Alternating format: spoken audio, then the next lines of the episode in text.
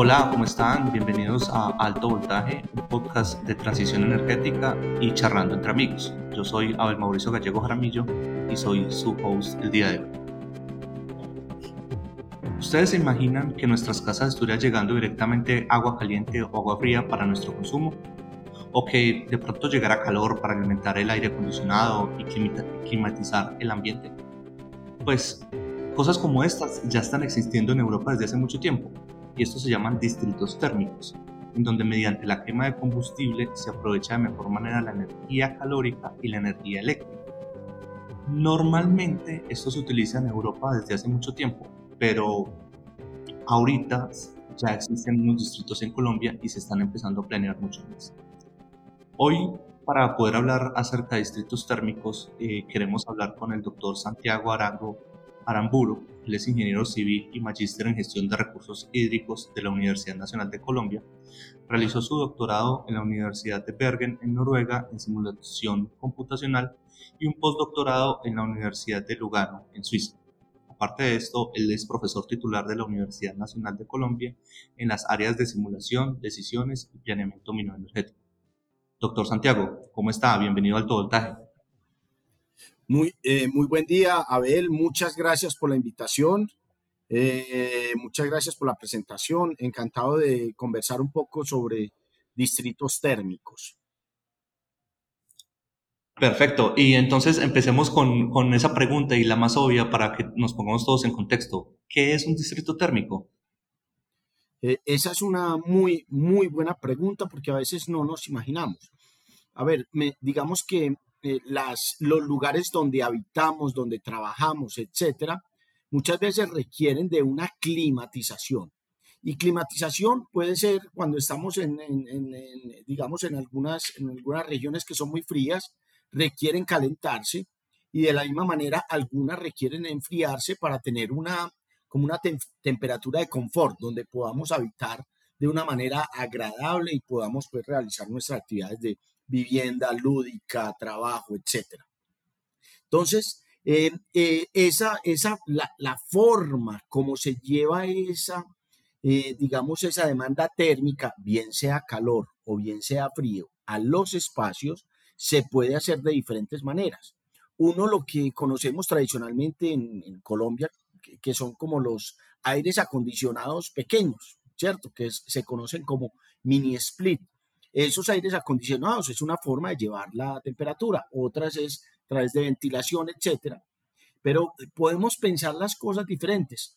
¿Qué pasa si podemos llevarlo a través de una red eh, de la misma forma que llevamos el agua caliente para las duchas, el agua de consumo, etcétera, podemos también llevarlo en una red que nos lleve agua caliente o fría, dependiendo de las necesidades, para lograr calentar o enfriar los espacios. Entonces, un distrito térmico es, digamos, esa red que normalmente funciona con agua que nos lleva calor o frío para, eh, pues para tener los espacios en donde habitamos mucho más agradables, mucho, con mucho más confort para poder hacer las cosas. Y muchas veces ni siquiera es por confort, es también por posibilidad.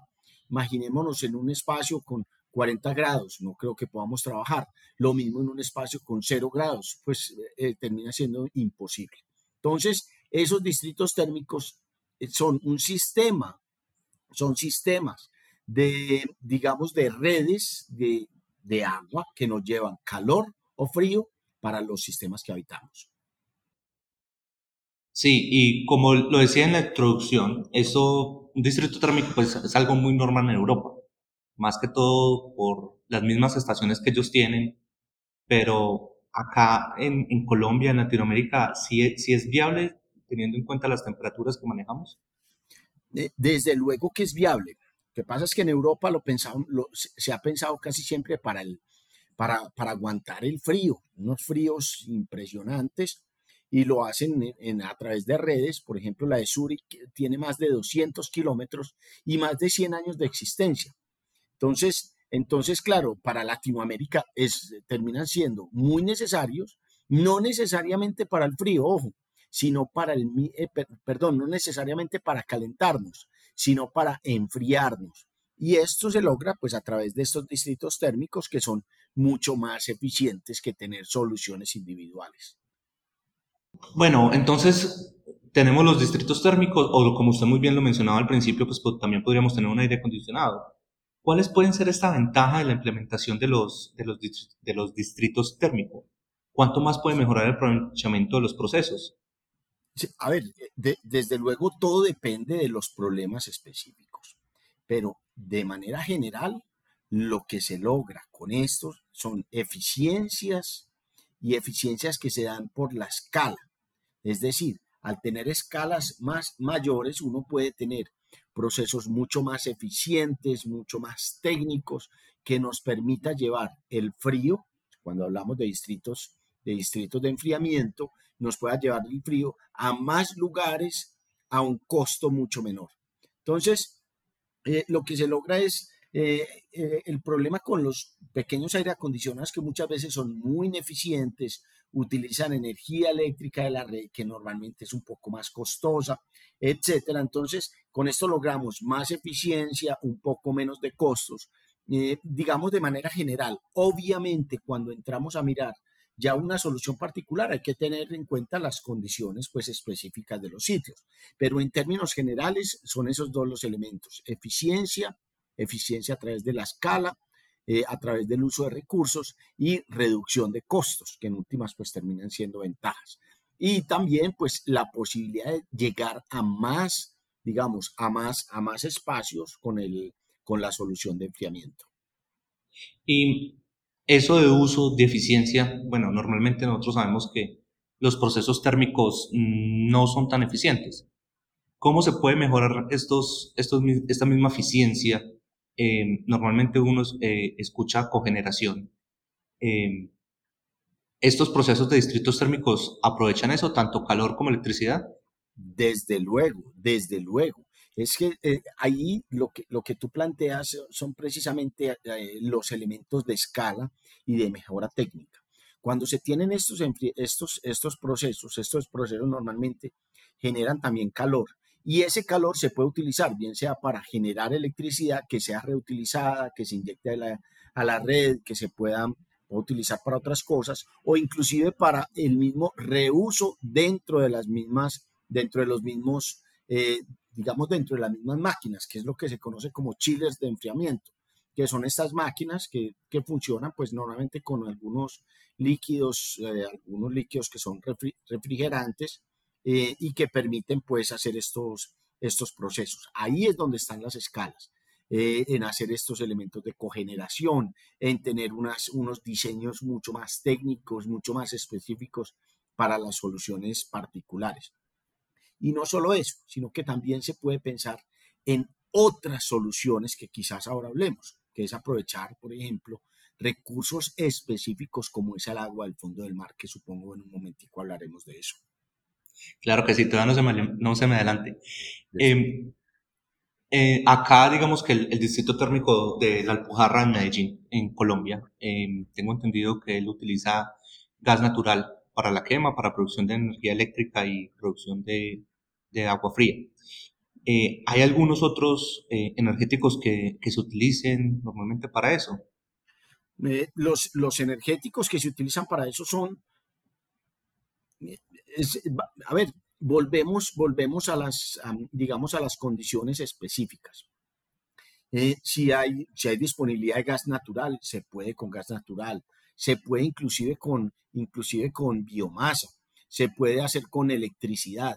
Entonces, cuando vemos todos estos energéticos eh, y hablamos de, la escala y de los diseños técnicos, se aprovechan los recursos particulares que se tengan en las regiones. ¿sí? Entonces, si uno puede tener distritos, distritos térmicos asociados a, plantas de generación solar, sí, pues energía, eh, solar, nos pueden complementar muy bien con otro tipo de plantas. Podemos tener aprovechamiento de, pues, de la red eléctrica, podemos tener una cantidad de, recursos, de recursos para, para, las, para los distritos térmicos. Y digamos que con las metas que, bueno, en, justo cuando estamos grabando este episodio, estamos en, plena guerra con Ucrania, eh, los problemas de suministro de gas para Alemania, eh, estamos en agosto y pues se, se, prevé que va a tener un invierno muy frío y muy complicado en, en Europa. Y ya se está empezando a hablar del hidrógeno. De en su conocimiento se han empezado a explorar utilizar hidrógeno para distritos térmicos. No, el, el hidrógeno está todavía muy explorativo, pero sin duda es, es, es una solución. El hidrógeno nos permite generar electricidad, hay diferentes formas de generar, eh, pues de, generar el hidrógeno, pues con electrodiálisis, etcétera. Y esto nos permite tener una fuente adicional, una fuente adicional para operar los distritos térmicos. Eso es, es, es el hidrógeno va a ser un gran componente de la transición energética futuro y termina siendo parte, digamos, de la canasta de, energéticos que tenemos. Y los distritos térmicos pues funcionan como pues casi como, como, todas, las, como todas las máquinas, depende, depende de la solución particular, va a tener un energético u otro. Entonces los diseños van a depender de las, de las condiciones particulares y de las disponibilidades que se tenga de recursos. Y una, una, algo que estaba nombrando usted en ese momento, y hablando de la transición energética, y es cómo pueden ayudar los mismos distritos térmicos en la, en la lucha contra el cambio climático a disminuir nuestra eh, descarbonización. Sí, a ver, eh, el distrito térmico, digamos que va, va, a ayudar al tema de la descarbonización y de la transición, en, dependiendo, cómo se, dependiendo cómo se haga. Entonces, si seguimos con la quema de combustibles fósiles para la pues para, para el digamos para el funcionamiento de los distritos térmicos, vamos a continuar teniendo emisión, emisión de gases de efecto invernadero, pues CO2 y los otros y los otros gases que se generan pues por la combustión. Pero, pero en la medida en que estos diseños sean mucho más eficientes, se puede lograr algo bien interesante y es que se reduzcan las emisiones por el mismo uso apropiado de los recursos, de los recursos energéticos. Entonces, al tener más eficiencia, se tienen menos emisiones, por un lado. Pero también, pero también, si, si se tiene, si se tienen alternativas, por ejemplo, para la generación eléctrica con fuentes renovables, entonces vamos a tener unos distritos térmicos que van a utilizar energía eléctrica con fuentes renovables, o sea, vamos a reducir eh, prácticamente a cero las, las emisiones. Y obviamente están las otras alternativas. Si uno tiene estos distritos, estos distritos térmicos cerca, cerca centros donde se pueda hacer eh, captura de carbono, captura y secuestro de carbono, es decir, que se pueda obtener eh, estas emisiones y se puedan devolver a la Tierra y, y, meterse entre los mismos de los mismos pozos en lo que se conoce como CCS, que es, que es captura y, captura y secuestro de carbono, pues no vamos a tener emisiones. Ahora, se pueden aprovechar otros recursos, eh, como el agua del fondo del mar. Eh, no sé si quieres saber que comience a hablar un poco sí, de eh, ya te iba a decir, pero solamente un paréntesis. si les parece interesante el tema de captura de carbono, recuerden que nos, en, en el podcast hace poco grabamos un episodio eh, sobre captura de carbono, su utilización con la doctora Sofía, si están interesados. Y eso es, y ya quitando este paréntesis, eh, sí me gustaría hablar exactamente de, del fondo del mar y cuál qué es lo que podemos aprovechar y el proyecto tan interesante que está trabajando en San Andrés. Doctor, por favor. Eh, sí, claro, a ver. Em, a ver, el paréntesis que hiciste maravilloso y los invito pues a escuchar tema de, secuestro y captura de carbono, que es otro de los temas que son fundamentales para la transición energética. Entonces, como venía comentándoles, hay un recurso que, que ha sido muy, muy poco explotado. Únicamente hay algunos pocos proyectos alrededor del mundo y que tiene, un, que tiene digamos, un potencial que es enorme, enorme. Eh, y es el aprovechamiento del agua del fondo del mar. Cuando, cuando hablo de, agua del fondo del mar, me refiero al agua que estaba cerca de mil metros, 800, mil metros, eh, en el fondo del mar, normalmente en las, en, las, en las zonas tropicales, eh, esa agua está aproximadamente a 5 grados. 5 grados es la temperatura que se necesita para enfriar normalmente los espacios. Por ejemplo, el distrito térmico, que ahora les puedo comentar un poco más, eh, que, existe en la ciudad de Medellín, en el sector de la Alpujarra, que es el centro administrativo, eh, cuando enfría el agua, la enfría a 5 grados. Entonces, miremos, miremos lo interesante. Aquí no hay que enfriar el agua, lo único que hay que hacer es tomarla. El agua allá abajo está a 5 grados y está a 5 grados 24, 7, 365. O sea, todo el año está a 5 grados. Entonces, podemos utilizar ese recurso. Ese recurso se bombea. Al bombearse se, pasa por unos intercambiadores de, calor para tener el agua, que es el, como, el, como el fluido de trabajo para la red que les decía.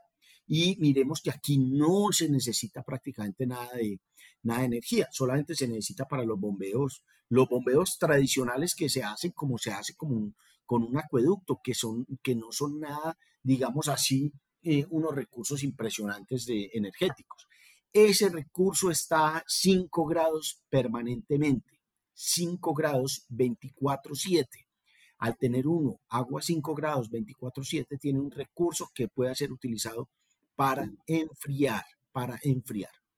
Entonces, nosotros hemos venido trabajando mucho en, el Caribe, en San Andrés, evaluando el recurso y aprovechando este, digamos, esta agua del fondo del mar asociada, digamos, con otras componentes que en algún momento los puedo invitar a, leer, a leer mi trabajo y pues no, no el mío, sino el, de, el del grupo de investigación donde lo, lo aprovechamos para otras cosas como la generación de, de, electricidad a través de gradiente térmico, desalinización, etcétera, pero estamos evaluando la posibilidad de tener unos, unos distritos de frío precisamente en San Andrés. Eh, esto pues, lo, hemos, lo hemos venido proponiendo. En este momento acabamos de tener un proyecto nuevo en el que, en el que vamos a empezar para mirar una condición que es bien especial, que obviamente estamos, estamos evaluando, y es la componente ambiental. La componente ambiental es, es, clave porque esta componente es la que nos determina, digamos, las condiciones sobre las cuales se debe hacer la descarga. O sea, cuando uno cuando uno bombea el agua del fondo del mar, tiene que hacer una descarga en el mar de, esa, de, esa, de esa agua. Normalmente está el agua a 5 grados, se devuelve aproximadamente 12, 13 grados. Miremos que es la misma condición aproximada con que funciona el distrito de, distrito de la Alpujarra. Y al hacer esa, eh, esa descarga, pues tiene, digamos, unas, unas diferencias con el agua donde se va a descargar en términos de nutrientes, de, eh, salinidad, etcétera. Entonces estamos mirando esa condición. En este momento estamos precisamente en un proyecto, estamos haciendo un tema de monitoreo y evaluación ambiental para este tipo de, de condiciones. Nosotros hemos calculado el potencial, hemos calculado, bueno, una, una, una cantidad de elementos de aprovechamiento del, de agua del fondo del mar con, pues, con los modelos que se hacen tradicionalmente en ingeniería eh, para, para, pues, para, poder, para poder calcular estos potenciales y vemos que nos cumple altas demandas, altas demandas de frío. Ojo, en, en sitios como San Andrés, eh, casi toda la, en este momento la generación es prácticamente toda con energía térmica a diésel altamente subsidiada y muy costosa, teniendo el recurso, teniendo el recurso un recurso que, que está ahí siempre disponible y lo vemos, digamos, como una de las posibilidades que se tiene para precisamente para la transición e-, energética, ir reemplazando esa quema de combustibles fósiles. Y miremos que la ganancia en términos ambientales es inmensa, en términos de disponibilidad del recurso. Eh, en su momento, cuando hicimos la evaluación económica, que fue hace cerca de 7, 8 años, nos daba, digamos, que si se eliminan los, subsidios es posible tener eh, unos distritos que sean competitivos con los, con los costos actuales, y pues, pues, obviamente hay que mirar las condiciones nuevas para mirar, mm, para, para, entrar a ver la posibilidad de hacer un otro distrito. Eh, eso es en, en, resumen, nosotros tenemos eh, una serie de, digamos, de publicaciones científicas, hemos venido trabajando mucho con Coralina, tratando de, de expresar, digamos, la posibilidad a las, a, las instituciones locales en las, en las islas para ver esta posibilidad. Eh, no es una realidad, es, es, es, importante uno saber eso, pero digamos que nosotros desde la academia trabajamos para presentar estas alternativas que favorecen pues la transición energética. Me, parece es, muy curioso eh, de, todo lo que habló, quiero es hacerle preguntas puntuales. Es la primera que todo, ¿cuál ha sido el mayor reto para poder realizar este, este distrito térmico en San Andrés? El mayor reto técnico. Em, cuando hablamos del mayor reto técnico, yo creería que hay uno que es muy importante, muy importante, técnico. Em, y, es, y es el componente ambiental. En este momento necesitamos hacer estudios de impacto ambiental mucho más detallados, ir monitoreando, ya vamos a empezar a hacer ciertos monitoreos, entender cómo se va a hacer la descarga y demás. Yo creo que la componente ambiental, sobre todo ese punto de la descarga, de la descarga de las aguas va a ser, va a ser, va a ser clave. Que no vaya a afectar los corales, que, que, eh, que estén unas zonas que, que puedan hacerse esa descarga, etc. Creo que están los retos técnicos. Espero tenga una pregunta sobre los retos reales del proyecto. los retos reales es más o menos, pero hagámoslo abiertamente. ¿Cuáles son los retos reales del proyecto?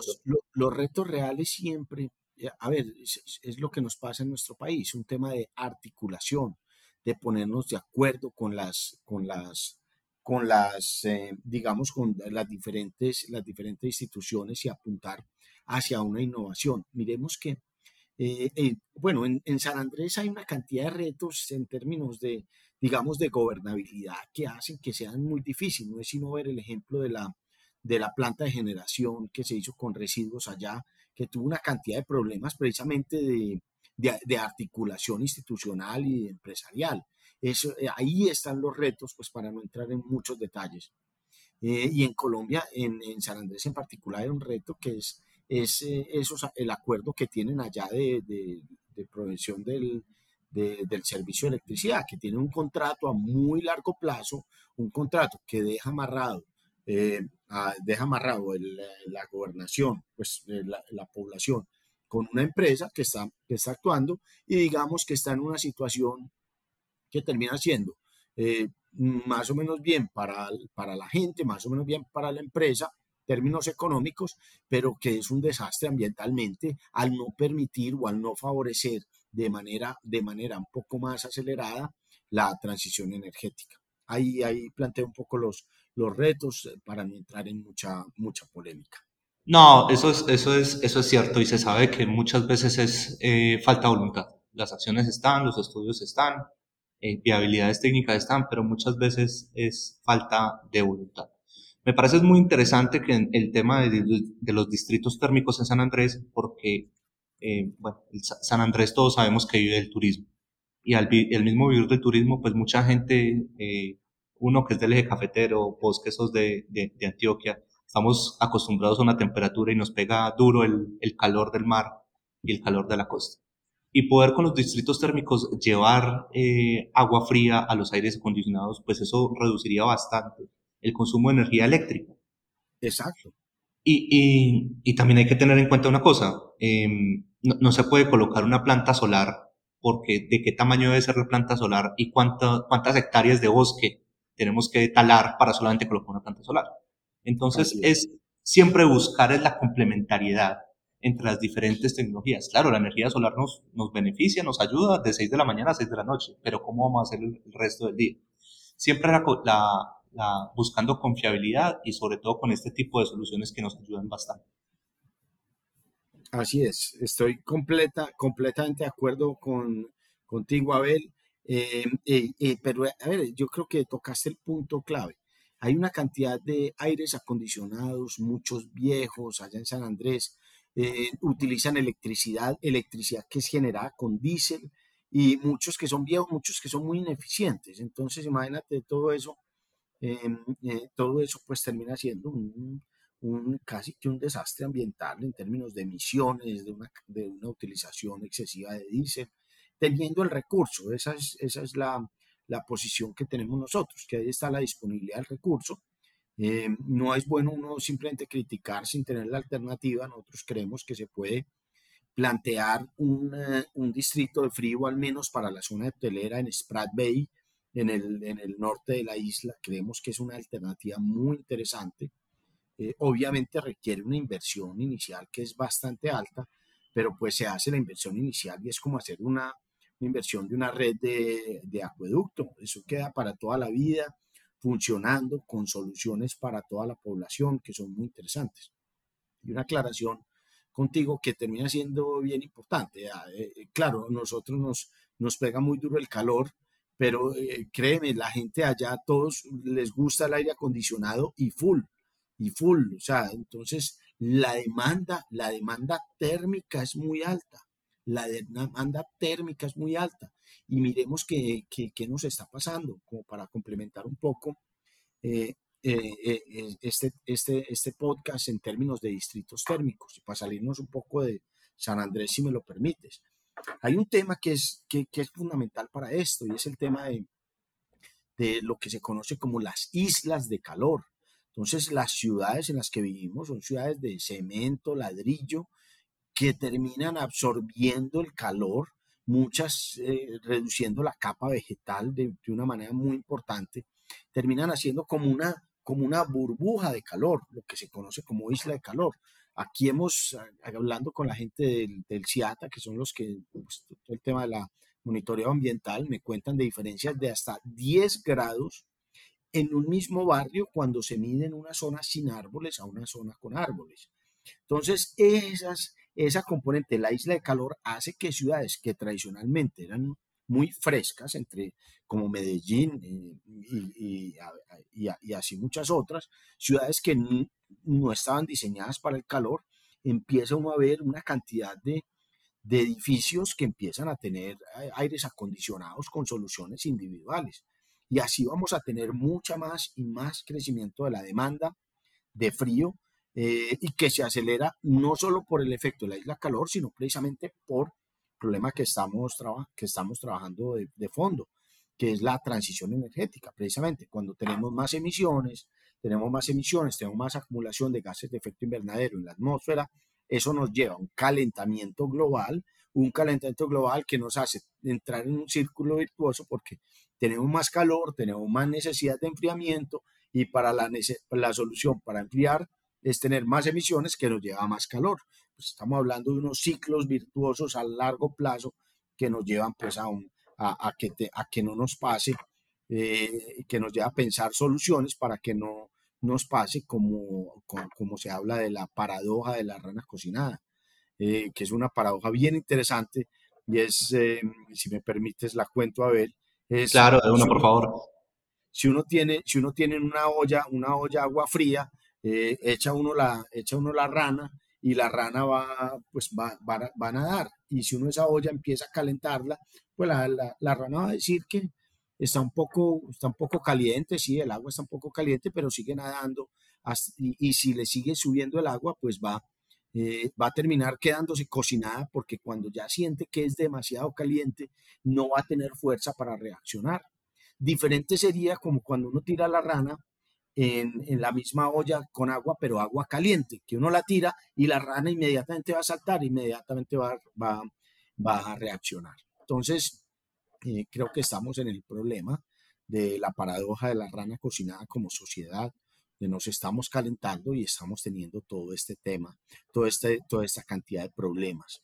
Y la transición energética es una, es una necesidad imperante en nuestra sociedad necesidad imperante. Eso sí, yo creo que es eh, lo que intento resaltar en, cada uno de los episodios, en cada momento que estamos hablando de, de todo esto. Eh, doctor Santiago, una pregunta. Si se quisieran poner en contacto con usted, ¿cómo lo pueden encontrar? Eh, yo creo que, a ver, mi nombre es Santiago Arango Aramburo. el correo mío es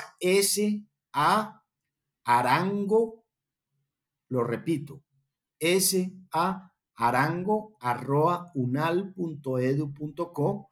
Soy profesor de la Universidad Nacional de Colombia. Si me buscan en las redes, Santiago Arango Aramburo, UNAL, van a encontrar mi Google Scholar, van a encontrar mi correo y demás información. Con todo gusto, eh, eh, estoy, atento, a trabajar en estos temas que me apasionan, eh, Abel. para aclarar, solo sé de Medellín, ¿no?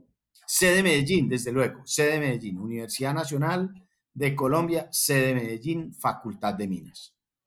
No, perfecto. Doctor, muchísimas gracias por su tiempo, muchísimas gracias por su explicación. Eh, realmente ha sido eh, complementario el tema de San Andrés. Eh, es bastante apasionante y todo lo que se viene y todo lo que puede hacer.